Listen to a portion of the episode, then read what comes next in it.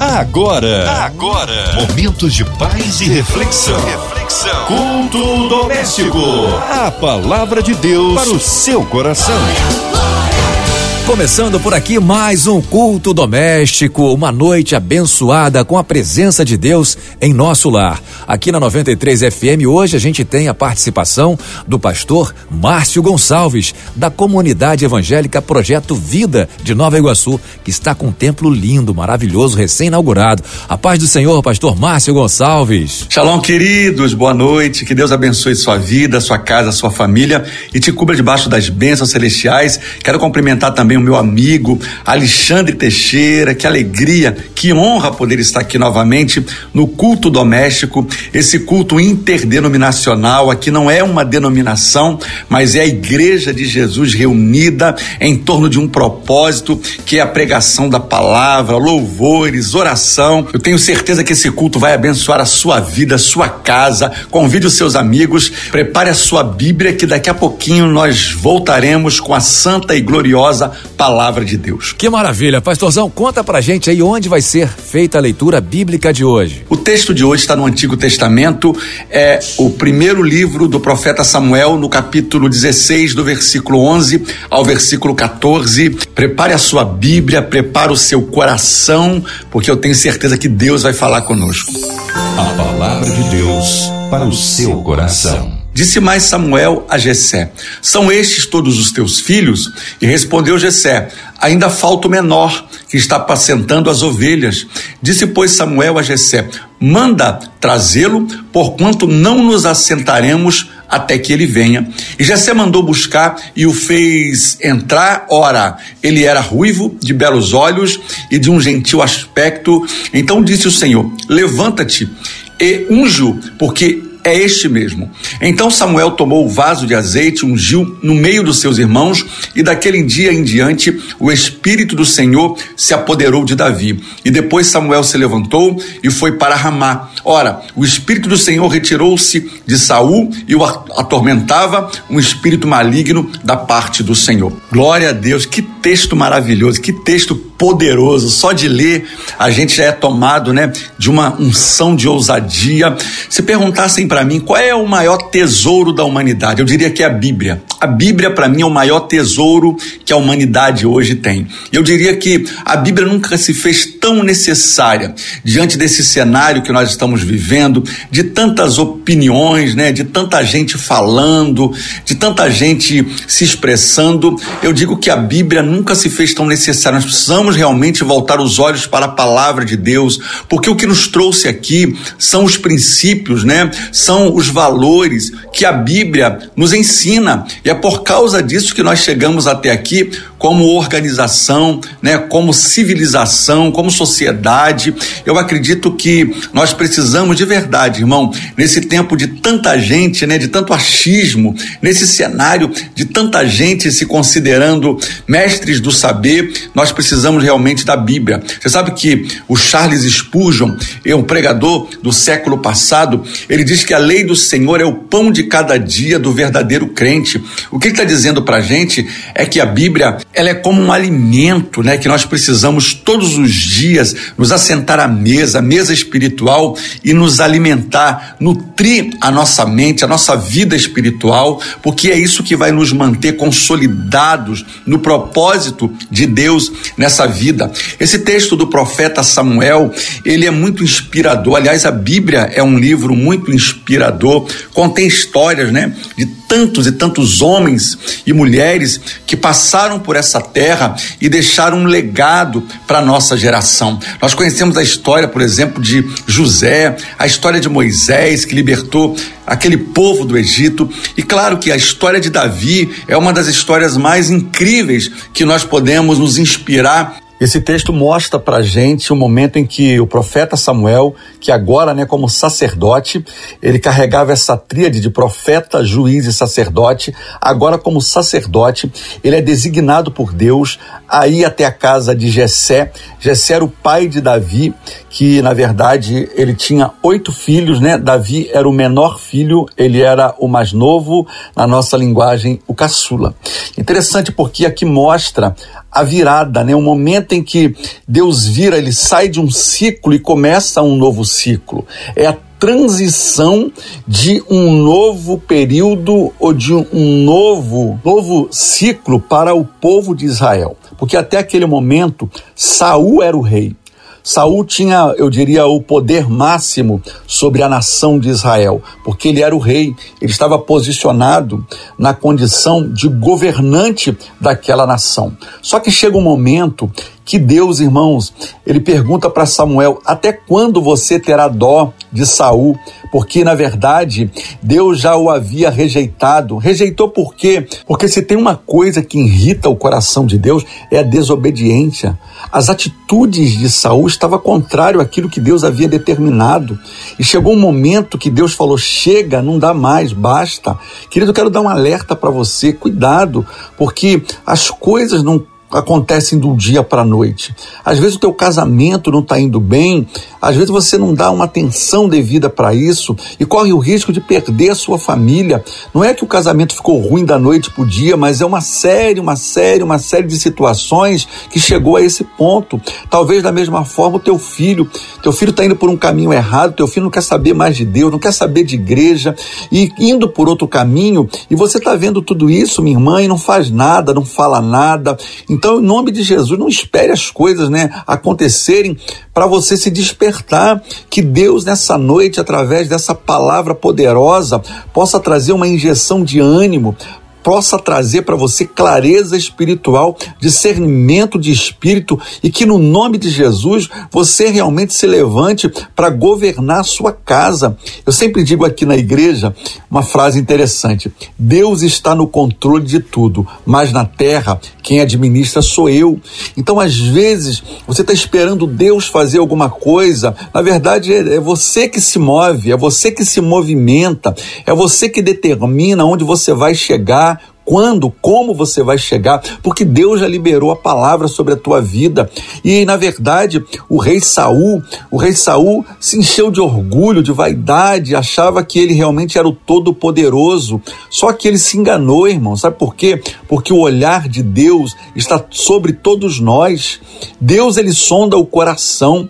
E quando Deus decidiu, irmão, está decidido. Entenda uma coisa: se Deus falou, considere-se feito. Se Deus já decidiu no céu, na terra, é só o tempo, é só o período, é só o momento para acontecer. E no coração de Deus, Saul já não era mais rei. Até o momento que ele convoca o profeta Samuel e diz a Samuel: Até quando? Chegou a hora, porque eu já me provi de um rei. Você vai ver isso no versículo aí, no início do capítulo, porque eu já me provi de um rei. Sabe o que Deus estava dizendo para Samuel? Samuel, eu já vi quem é, eu sei o endereço, eu sei o nome da filiação, pai e mãe, eu sei a casa que é, eu sei a cidade, eu sei o lugar. Então, a palavra prover é eu vi e eu já sei quem é. Né? Eu vi e eu me provi, eu já tenho a providência. Sabe por quê, irmão? Ninguém pega Deus de surpresa. Deixa eu te dizer uma outra coisa: ninguém é insubstituível. Você é muito precioso para Deus. Você é a menina dos olhos de Deus. Deus tem um amor incondicional por você, mas ninguém é insubstituível. Talvez Saul se, se achava insubstituível, só que para Deus não é assim, irmãos. Deus, ele tem a sua forma de trabalhar. Eu penso que quanto maior é a posição, maior é a responsabilidade. Eu acredito que todo privilégio ele é acompanhado de responsabilidade. Assim é. Eu não sei se você que está me ouvindo ocupa um cargo importante na tua empresa, um cargo né, de gerente, encarregado, um cargo mais alto. Isso vai exigir de você maior responsabilidade. Não pense que Deus não está vendo isso. É o que acontece no caso de Saul. Saul estava numa posição de governo, autoridade máxima da nação, só que não se comportava como tal. E nesse momento, irmão, não tem jeito. Só tinha uma solução, é substituir Não tem jeito, é trocar, é mudar. E Deus não vai comprometer o seu reino, Deus não vai comprometer a sua palavra por causa de mim ou por causa de você. Deus não vai colocar o seu reino, né, chamado reino de Deus, a perder porque eu não me posicionei.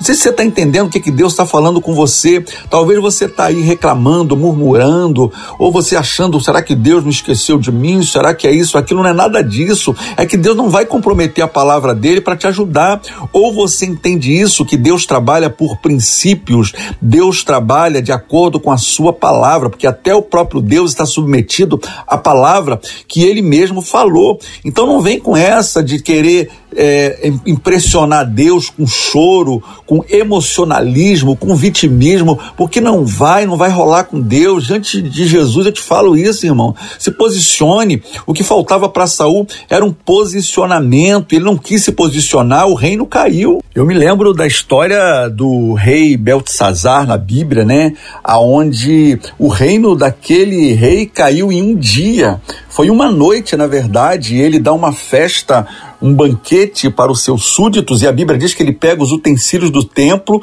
e eles vão se embebedar com os utensílios do templo, e a Bíblia diz que aparece uma mão escrindo, escrevendo né, na parede Menemene Tekel Parsim. O que, que significa isso? Ele ficou desesperado e mandou chamar os magos né, para tentar interpretar, e na verdade ninguém tinha a interpretação, até que Daniel, ele manda chamar Daniel, e Daniel dá a tradução para o rei: olha, Menemene Tekel parsim significa que você foi pesado na balança e foste encontrado infiel. Hoje o teu reino cai na naquela noite, irmãos, realmente o reino de Beltesazar caiu. Então, cuidado, não espere as coisas chegar no limite para tomar atitudes. Eu penso que Deus é Deus de oportunidades, Deus é Deus de misericórdia, de bondade, de graça, de amor e de favor, e que Deus possa despertar você nessa noite para entender isso. E no texto, Samuel sai em direção ao endereço que Deus havia dado a ele. Olha, vai até a casa de Jessé, né? Jessé era o pai de Davi. E quando ele chega lá, a Bíblia diz que ele é saudado pelos anciãos da cidade. E quando um profeta, né, na condição de sacerdote, chegava numa região, o povo tremia de medo porque não sabia se a entrada ou a chegada dele naquele lugar era de justiça, porque talvez Deus estava julgando alguém ali e eles ficavam apavorados. Então Samuel saudam salda aqueles homens dizendo: Olha, não, a minha vinda é de paz, eu vim sacrificar. Então eles acompanham Samuel até a casa de Jessé, e Jessé o salda, o recebe. Naquele momento, o profeta Samuel tomar de uma emoção, porque o primeiro filho de Jessé aparece. Eliabe, Eliabe aparece, Jessé tomar de uma emoção e ele prepara o azeite, né? E quando ele vai derramar, Deus dá uma repreensão ao profeta, olha, cuidado, você está olhando a aparência, mas eu olho o coração. Eu aprendo uma coisa com tudo isso, emoção não combina com missão. Ele tinha a missão de escolher o rei, só que ele colocou a emoção na frente.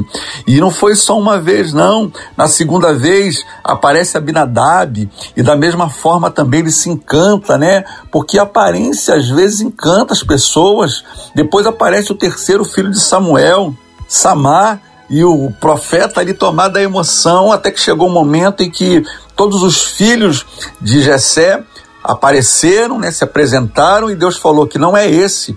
Então, irmãos, tome muito cuidado com a aparência. Tem muita gente pagando um preço alto porque ficou olhando a aparência. Talvez no seu casamento você está enfrentando um problemão, é porque você olhou a embalagem, mas não quis olhar o conteúdo, né? Não quis olhar o coração, não quis olhar o caráter. Então, meu querido, você precisa agora orar muito a Deus, tanto você homem como você mulher. Talvez você está enfrentando um problema sério porque não quis dar ouvido à voz do Espírito Santo. Eu não estou dizendo que não existe pessoas de boa aparência que sejam homens de Deus, mulheres de Deus, Claro que sim, não é sobre isso, mas muitas das vezes a pessoa se encanta com aquilo que o olhar dela está mostrando. Só que existe nessa palavra para mim, para você hoje, que existe uma direção que Deus está dando ao profeta. A direção não é a aparência, mas é o coração. Depois de passar os sete filhos de Jessé, ele pergunta: tem mais algum filho que não está aqui? Aí Jessé se lembrou de Davi. Olha, tem, é o menor Ele, inclusive, está apacentando as ovelhas lá no, no deserto, lá no pasto, né? Então, é mais ou menos assim, irmão. Muitas das vezes nós somos julgados pela posição que nós ocupamos. E comparado aos irmãos de Davi, a posição que ele ocupava não era tão privilegiada. Né? Um pastor de ovelhas não era uma profissão assim tão desejada, né? tão bem vista. E, na verdade, o pai dele fala até com certo desprezo, não deve ser esse, porque ele é pastor de ovelha. Só que aí é que está o mistério de Deus, irmão. É aí que está a forma como Deus trabalha. Deus não trabalha como o homem vê. E Jessé então manda chamar Davi. E sabe o que, que Samuel falou? Ninguém vai sentar na mesa enquanto Davi não chegar. E é interessante isso, porque o pai mandou chamar, ele não estava ali. Sabe por quê, irmão? Porque Deus jamais se esquece de um filho seu. Deus jamais se esquece da promessa que ele fez para tua vida, para tua casa, para tua família. Talvez você está questionando o tempo, talvez você está preocupado Quanto tempo será que Deus esqueceu de mim? Deus não esquece de um filho seu. Talvez Deus ainda não operou milagre, talvez Deus ainda não colocou as coisas no lugar, porque Deus está esperando de você um posicionamento. Porque Deus mandou chamar Davi. Agora, Davi poderia dizer: Eu não posso ir, eu estou ocupado eu agora não dá para ir. Ele poderia inventar um monte de desculpa, mas ele largou as ovelhas do pai na mão, na mão de alguém para cuidar e foi diante do profeta. Olha que Davi é que teve que ir até o profeta, não foi o profeta que foi até Davi. Talvez você esteja enfrentando dificuldades da sua vida por causa de teimosia. Deixa eu te dizer uma coisa: teimosia é diferente de persistência. Guarde isso que eu estou falando, não confunda persistência com teimosia. Pare de insistir em coisas que está dando errado. Pare de investir em coisas que Deus não mandou. É por isso que talvez você está enfrentando essa crise. Talvez é por isso que você está vivendo coisas que você não gostaria de estar tá vivendo. E pare de culpar Deus, pare de culpar as pessoas, porque o Davi largou tudo e veio até o profeta para ouvir, para receber o que Deus tinha. Quando ele chega diante de Samuel, Samuel teve certeza no coração: certamente eu estou diante do ungido do Senhor. Olha que coisa tremenda. Eu diria que Davi é o improvável. Davi, nessa história aqui, é o rejeitado, é o pouco provável, aquele que ninguém criou expectativa nenhuma para ele. Talvez a tua vida seja assim. Pastor, ninguém celebrou meu nascimento, não tinha ninguém no hospital, ninguém foi me visitar. Eu carrego isso dentro de mim. Eu sou uma pessoa solitária, sozinha. Ei, em nome de Jesus, Deus quer quebrar da tua vida hoje toda essa maldição, todo esse espírito que te aprisiona, sabe? De solidão de viver uma vida de solidão, de viver uma vida de vitimismo, não. Meu irmão, não importa. Ah, mas eu não tenho escolaridade, eu não me preparei. Não importa. Deus, quando escolhe alguém, Deus não está olhando o título, Deus não está olhando conta bancária, Deus não está olhando quanto, quanto de conhecimento e eloquência você tem. Não, é bom se preparar sim, se você pode, tem condição, faça. Mas Deus, quando escolhe alguém, Deus não mede você pela sua estatura de fora, Deus mede você pela sua estatura de dentro. Eu falo da estatura espiritual, porque os irmãos de Davi eram maiores, mais preparados, melhores, mas não era o que Deus queria. Olha isso, irmão. Pode ser quem for, mas não era o que Deus queria. E Davi, sim, Davi entrou no radar de Deus, Davi entrou na escolha de Deus, e é isso que faz a diferença na vida de um homem e na vida de uma mulher. Não é não é onde eu estou, mas é quem me chamou. É isso que garante a tua vida, é isso que garante o teu sucesso na vida, é isso que garante a tua casa, a tua família. Davi, quando se apresenta, se apresenta diante de Samuel, irmão, olha a palavra: certamente eu estou diante do ungido do Senhor. Você sabe que a palavra ungido na Bíblia é separado, escolhido. Só que, irmãos, fica muito claro para nós que Davi não foi uma escolha de Samuel, Davi foi uma escolha do próprio Deus, porque até o, até o profeta se enganou, até o profeta, irmão, andou na emoção, né?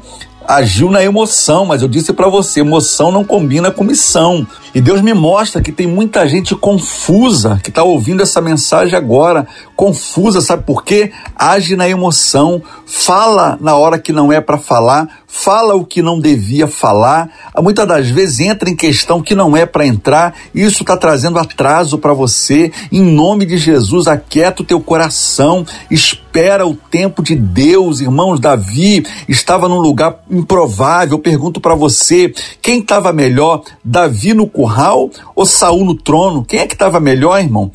Espiritualmente falando, em todos os sentidos, Davi estava melhor, ele não estava no trono, mas ele estava na posição que Deus tinha para ele. Saul estava no trono, mas já era, o reino dele já havia caído, Deus já havia desistido dele. Deus nos livre e Deus nos guarde dele desistir da gente, irmão. Não, em nome de Jesus, que você pegue essa palavra hoje e coloque em prática na tua vida. Não permita que nada, ninguém, não permita que as coisas ao seu redor ela possa tomar de você, arrancar de você essa certeza que Deus colocou no seu coração. Você é um escolhido, separado pelo Senhor para esse tempo. Agora não vai ser fácil. Davi está sendo escolhido, está sendo separado, mas ele foi sentar no trono imediatamente? Não. Isso aí é um assunto para uma outra mensagem. Mas na verdade ele voltou para o curral, ele voltou para fazer aquilo que era o propósito dele naquele tempo, esperando o tempo de Deus chegar, porque o próprio Salomão, né, filho do rei Davi, ele mostra para nós em Eclesiastes que é um tempo para todas as coisas, irmão. Não tente antecipar as coisas na tua vida. Sabe por que, que muita coisa está dando errado na tua vida? Porque você quer antecipar aquilo que você não está pronto para receber. Olha aí, ó. Que palavra de revelação. Você não está pronto ainda, então Deus primeiro está maturando, preparando você, amadurecendo, para que Ele possa te entregar algo e você não se perder e você não negociar, e você não negociar tua casa, tua família, quantos homens, quantas mulheres que um dia, né, tiveram a oportunidade de crescer, de serem prósperas e abençoadas, e a primeira coisa que fez foi negociar a família, negociou o casamento. Então cuidado, porque Deus sabe a hora certa. Davi foi ungido, mas ele não se assentou no trono imediatamente, sabe por quê? Deus primeiro estava preparando Davi, porque a bênção já tinha sido preparada, o lugar já estava pronto, Deus já havia havia determinado. Só que agora Deus precisa preparar você. Deus precisava preparar Davi para que quando ele se assentasse no trono, ele não fizesse bobagem. Para que quando ele se assentasse no trono, eles, os, eles o respeitassem como o rei de Israel. E foi assim que aconteceu. Então, cuidado, pare de se precipitar Toda precipitação, irmão, é o prenúncio de uma queda. Toda precipitação pode ter certeza que vai trazer ruína sobre a tua vida, pobreza, ruína e miséria. Eu não posso aqui deixar de falar daquela história do bezerro de ouro. O que, que foi o bezerro de ouro na história do povo de Deus? Foi, na verdade, um projeto chamado precipitação, porque Moisés está lá no monte orando durante 40 dias. Sabe o que, que o povo achou? Ah, esse homem morreu, já está velho, cansado, vai ficar lá por cima mesmo mesmo e nós vamos agora aqui dar o nosso jeito. O bezerro de ouro é quando você quer dar o seu jeito, fazer do seu jeito e você despreza o jeito de Deus. É, olha que palavra forte, né? Mas é isso que Deus está mandando eu falar. Tome muito cuidado, porque toda precipitação pode se transformar em um bezerro de ouro na sua vida. E claro que isso trouxe tragédia. Então, Deus tem os seus caminhos. E a melhor coisa, irmão, é poder descansar na palavra de Deus, descansar no jeito de Deus, na forma de Deus. Sabe por quê? A Bíblia diz que a vontade de Deus é boa, perfeita e agradável. Eu quero essa vontade para mim. Você pode dizer isso comigo? Eu quero a vontade de Deus para minha vida. Que Deus possa te visitar nessa palavra, que você possa realmente descansar no Senhor Senhor, porque Deus, irmãos, tem os seus propósitos, Deus tem a sua forma de fazer e nenhum dos planos e propósitos de Deus serão frustrados na sua vida. A Bíblia diz que a palavra de Deus ela não volta vazia sem que cumpra o propósito pelo qual Deus a enviou. Então você é o endereço da promessa de Deus. Que Deus possa edificar o teu coração com essa palavra em nome de Jesus. Amém, pastor. Graças a Deus. Que palavra poderosa. Vamos orar agora, né? Os pedidos de oração já estão aqui formulados, várias pessoas pedindo por emprego, família, prosperidade, saúde, pedindo pelo casamento, pelos relacionamentos, que o Senhor possa estar abençoando essas pessoas, que Deus possa estar trazendo paz, alegria aos corações. Vamos orar também pela nossa nação, pelas autoridades, vamos orar também por toda a equipe da 93 FM do Grupo MK, MK Music, 93 FM, Pleno Ponto News, orando pela dona Cristina Xistos, Ivelisa de Oliveira, Andréa Maier, pelo Fabiano, que Deus possa abençoar em nome de Jesus. Pai, nesse momento eu quero me juntar a centenas e milhares de pessoas que está agora sintonizada no culto doméstico da Rádio 93 FM. Meu Deus, as pessoas estão clamando, as pessoas estão colocando seus pedidos de oração, e eu quero te pedir nesse momento, visita agora, Pai, cada uma dessas casas, cada uma dessas famílias, aqueles que estão passando por situações, Pai, difíceis na área da saúde, aqueles que precisam de um milagre, aqueles que precisam de cura, de restituição. Eu libero sobre a tua vida agora, em nome de Jesus, que o Espírito Santo de Deus te visite agora, te fortalecendo, que não deixe você desanimar, recuar e nem olhar para trás. Deus visita agora os hospitais, os orfanatos, os asilos, visita também os presidiários, aqueles que estão pagando por uma pena, por algo, Pai, que cometeram. Eu sei que o Senhor já perdoou, mas eu sei que muitos deles também questionam por estarem ali preso numa carceragem, mas que o Senhor possa visitá-los, que o teu Espírito Santo traga conforto, que o teu Espírito Santo traga sobre eles, ó Pai, uma fé para que eles possam conhecer a Ti mais e mais. Eu oro também pelos profissionais da saúde, pelos médicos, enfermeiros, cirurgiãos. Oro, Pai, pelos hospitais públicos desse país, que o Senhor tenha misericórdia. Nós oramos também pelos governos federal, estadual, municipal. Meu Deus, que o Senhor tenha misericórdia dessa nação. Livra Livra-nos, ó Pai, de toda corrupção, de toda maldade, de todo engano. Meu Deus, tenha misericórdia do teu povo, daqueles que sofrem nas filas de hospitais, aguardando uma cirurgia, aguardando, meu Pai, uma resposta, que o Senhor seja a resposta na vida do teu povo. Nós oramos também pela Rádio 93 FM, por cada funcionário, pela vida da nossa irmã Marina de Oliveira, Ivelise de Oliveira, Andréa Maia, pela vida Cristiane Moreira, pela vida do meu amigo Alexandre Teixeira, a família dele, cada família aqui representada. Nós te pedimos nesse momento, Pai. Oramos também pela guerra da, da Ucrânia, que o Senhor tenha misericórdia. Quantas famílias, quantas vidas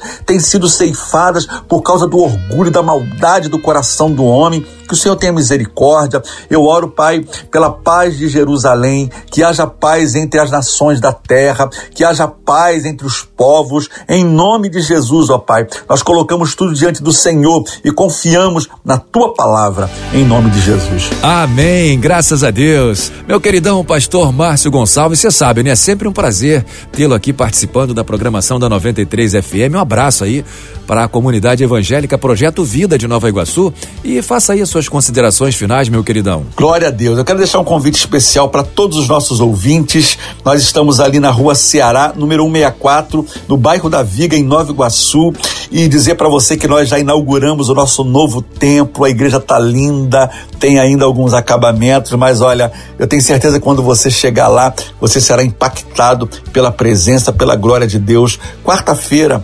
19h30, do domingo, 19 horas. A partir de agosto, os cultos de domingo vai começar às 18h30. É, para você chegar em casa um pouquinho mais cedo, para abençoar você e a sua família. Eu quero te receber, vai ser um prazer poder abraçar você e a sua família lá. Quero mandar um abraço a todos os membros ali da comunidade evangélica Projeto Vida de Nova Iguaçu. Quero deixar o nosso site, o nosso endereço eletrônico aí no projetovida.com. E se você quiser seguir as nossas redes sociais, está ali no Projeto Vida Underline Nova Iguaçu e também no Facebook, né? Tem ali a página da igreja. O meu é Márcio G Januário, o meu Instagram, e vai ser um prazer poder interagir com você. Vou mandar um abraço também muito especial à minha esposa, a pastora Vanilda.